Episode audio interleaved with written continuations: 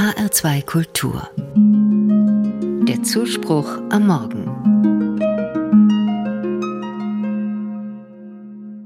Sommerzeit, Reisezeit. Kaum ein Flecken auf dieser Erde bleibt mehr unberührt. Von der Südsee bis zur Nordsee, von den Seychellen bis Lappland, Millionen von Touristen sind Jahr für Jahr auf der Suche nach Erholung. Und jetzt nach Corona haben viele Nachholbedarf. Angefangen hat der heutige Massentourismus aber ganz klein.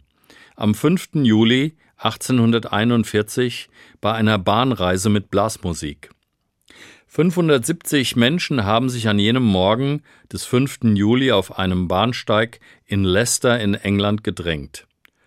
Thomas Cook hatte die erste extra Zugfahrt von Leicester nach Loughborough organisiert. Für einen Schilling und dafür gab es nicht nur die Hin- und Rückfahrt, sondern auch noch ein Schinkenbrot und eine Tasse Tee. Thomas Cooks Motto lautete Weg von der Ginflasche und hinaus an die frische Luft. Der Vater des modernen Tourismus wollte mit dieser Tour nicht nur Geld verdienen, sondern Menschen bessern. Er kämpfte für ein alkoholfreies Leben, als Laienprediger wollte er mit seiner Extra-Zugfahrt, so sagte er, Menschen mit Menschen und mit Gott in Verbindung bringen.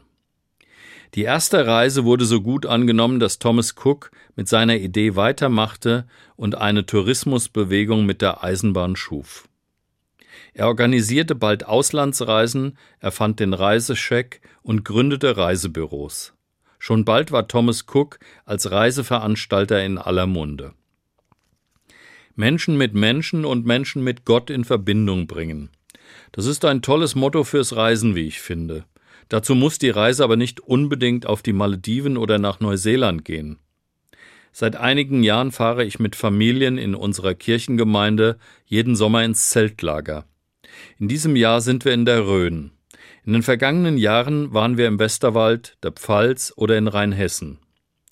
Es ist einfach eine tolle Stimmung, abends mit den Kindern und Jugendlichen rund um das Lagerfeuer auf einer Waldlichtung zu sitzen. Und tagsüber erleben wir gemeinsam Natur. Wir baden im See, machen eine Schnitzeljagd durch den Wald, Ferienspiele auf einem Bolzplatz.